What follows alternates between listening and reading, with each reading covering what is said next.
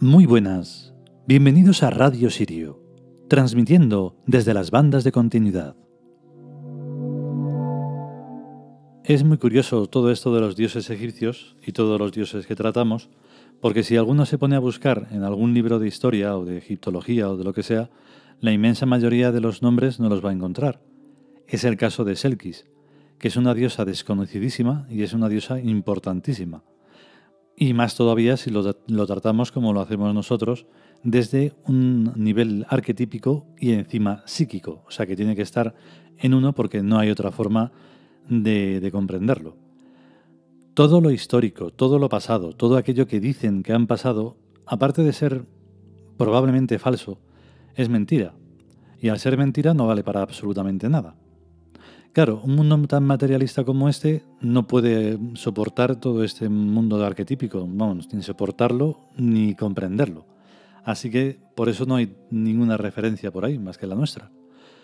Pero bueno, mm, aún así en esta soledad seguimos porque al fin y al cabo no estamos solos. Venga, va, vamos a por el capítulo.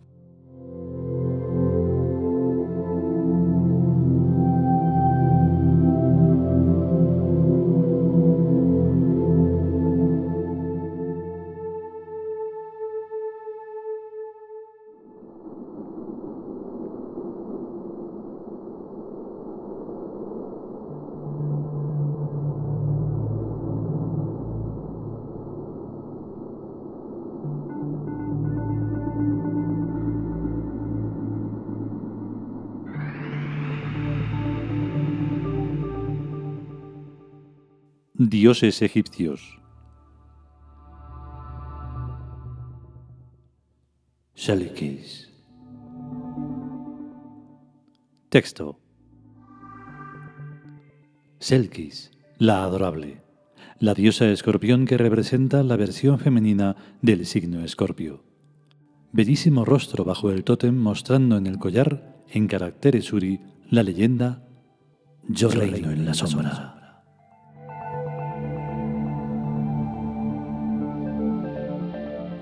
Comentario. Asmardihun. Yo reino en la sombra. Selkis es una diosa psíquica que nos gobierna desde el subconsciente y que nos suministra ocurrencias en los mayores peligros. Selkis tiene nueve funciones. En rebeldía, la función espada. En trabajo, la función quirúrgica. En astucia, la función pinchante. En guerra, la función escorpionaria. En economía, la función recortes. En victoria, la función túnel. En justicia, la función contraataque. En búsqueda, la función libertaria. No sé si conocer esto le puede servir a alguien para algo. A mí desde luego me sirve. En mi templo tengo a Selkis al lado de Osiris.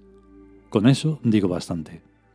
Ahora estoy estudiando en profundidad mi propio subconsciente y me estoy enterando de montones de cosas.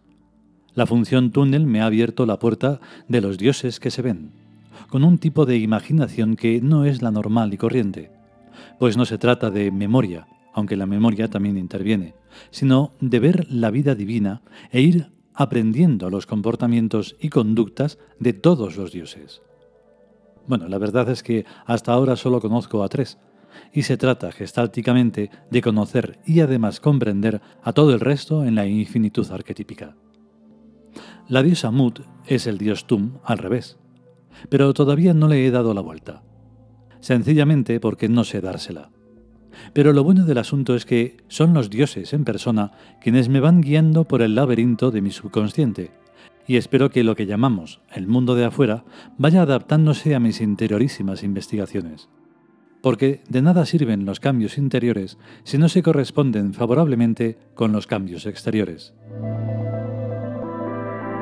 Eso de rezar sin que pase nada no va conmigo. Almorzando ayer con unos amigos, surgió el tema actual de las elecciones primarias en Satania, y alguien dijo que el candidato de los republicanos es uno de los santos de los últimos días. A lo que yo repuse que los últimos días se están retrasando desde el tiempo de San Pablo que escribió que la segunda venida de Jesucristo estaba al caer y que la gente de su época vería a Jesucristo venir como en avión, por las nubes. Diecisiete siglos después, un tal Smith fundó la religión de los santos de los últimos días, y ya han pasado tres siglos y seguimos en las mismas. Lo de Smith, me parece que se llamaba Smith, es de risa.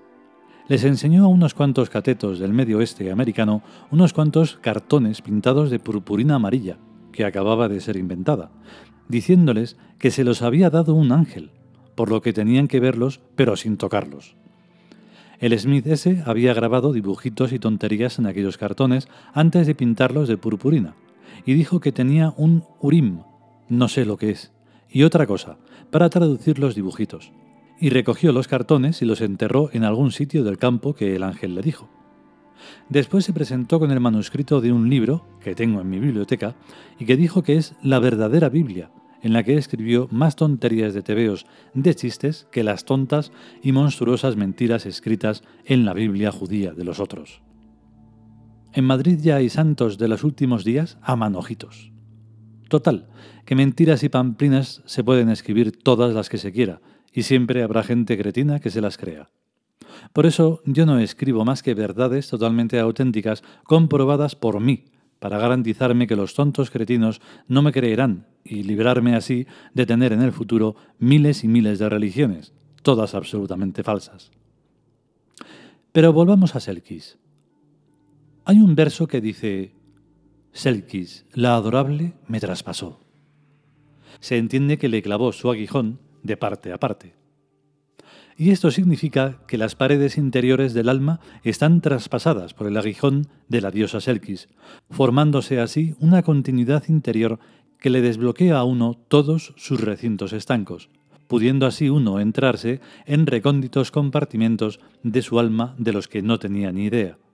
Poder entrar en tales compartimentos anímicos no solo le permite a uno conocer a sí mismo, sino también y sobre todo saber cómo funciona la realidad total verdadera.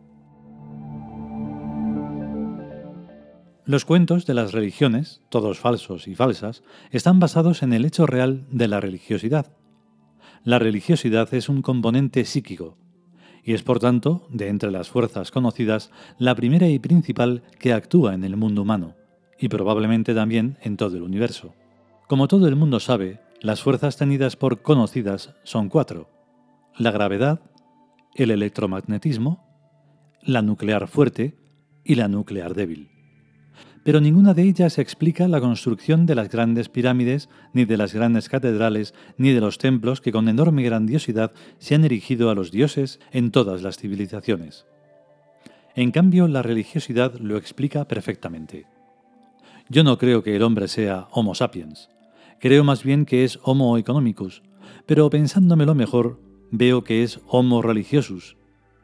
Ideas tales como el Estado, la autoridad, el derecho, la sociedad y otras muchísimas proceden del misterio y misterioso poder de algo que está en el psiquismo. Todavía conozco poquísimo de este asunto pero día tras día voy viendo y comprendiendo relaciones y estructuraciones de los factores de la realidad que me dejan boquiabierto. Me estoy acostumbrando tanto a los milagros que ni me extrañan. Y yo en esto de los milagros soy totalmente materialista, porque no considero milagro más que a lo estadísticamente imposible. O sea, milagro es lo que tiene una probabilidad entre al menos cientos de millones de probabilidades de que no ocurra en la vida de una persona.